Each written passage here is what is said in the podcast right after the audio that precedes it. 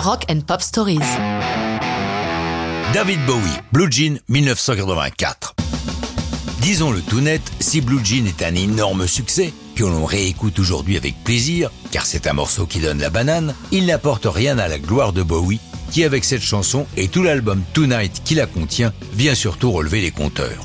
Il sort d'un triomphe mondial avec l'album Let's Dance, produit par Neil Rogers de Chic, et sa popularité n'a jamais été aussi haute. Pourtant, ses fans de toujours font un peu la moue car il semble qu'il ait mis son génie sur pause. C'est encore plus flagrant avec Tonight qui dans sa version d'origine ne comporte que 9 chansons, soit à peine un peu plus d'une demi-heure de musique.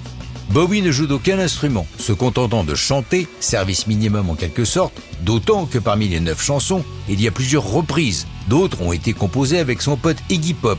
Seules trois d'entre elles sont entièrement son œuvre. Blue Jean fait partie de ces trois. Il en parle comme d'une chanson inspirée par Eddie Cochran, l'un des pionniers du rock des 50s, et comme il le dit, je cite, c'est un morceau de rock'n'roll sexiste, n'est pas très cérébral. En dehors du côté sympa de la chanson, ça sonne étrange de parler ainsi d'une chanson de Bowie, elle a un autre intérêt cinématographique celui-là, car Bowie a l'idée de faire réaliser par Julian Temple un court métrage d'une vingtaine de minutes autour de la chanson, plus classe qu'un simple clip.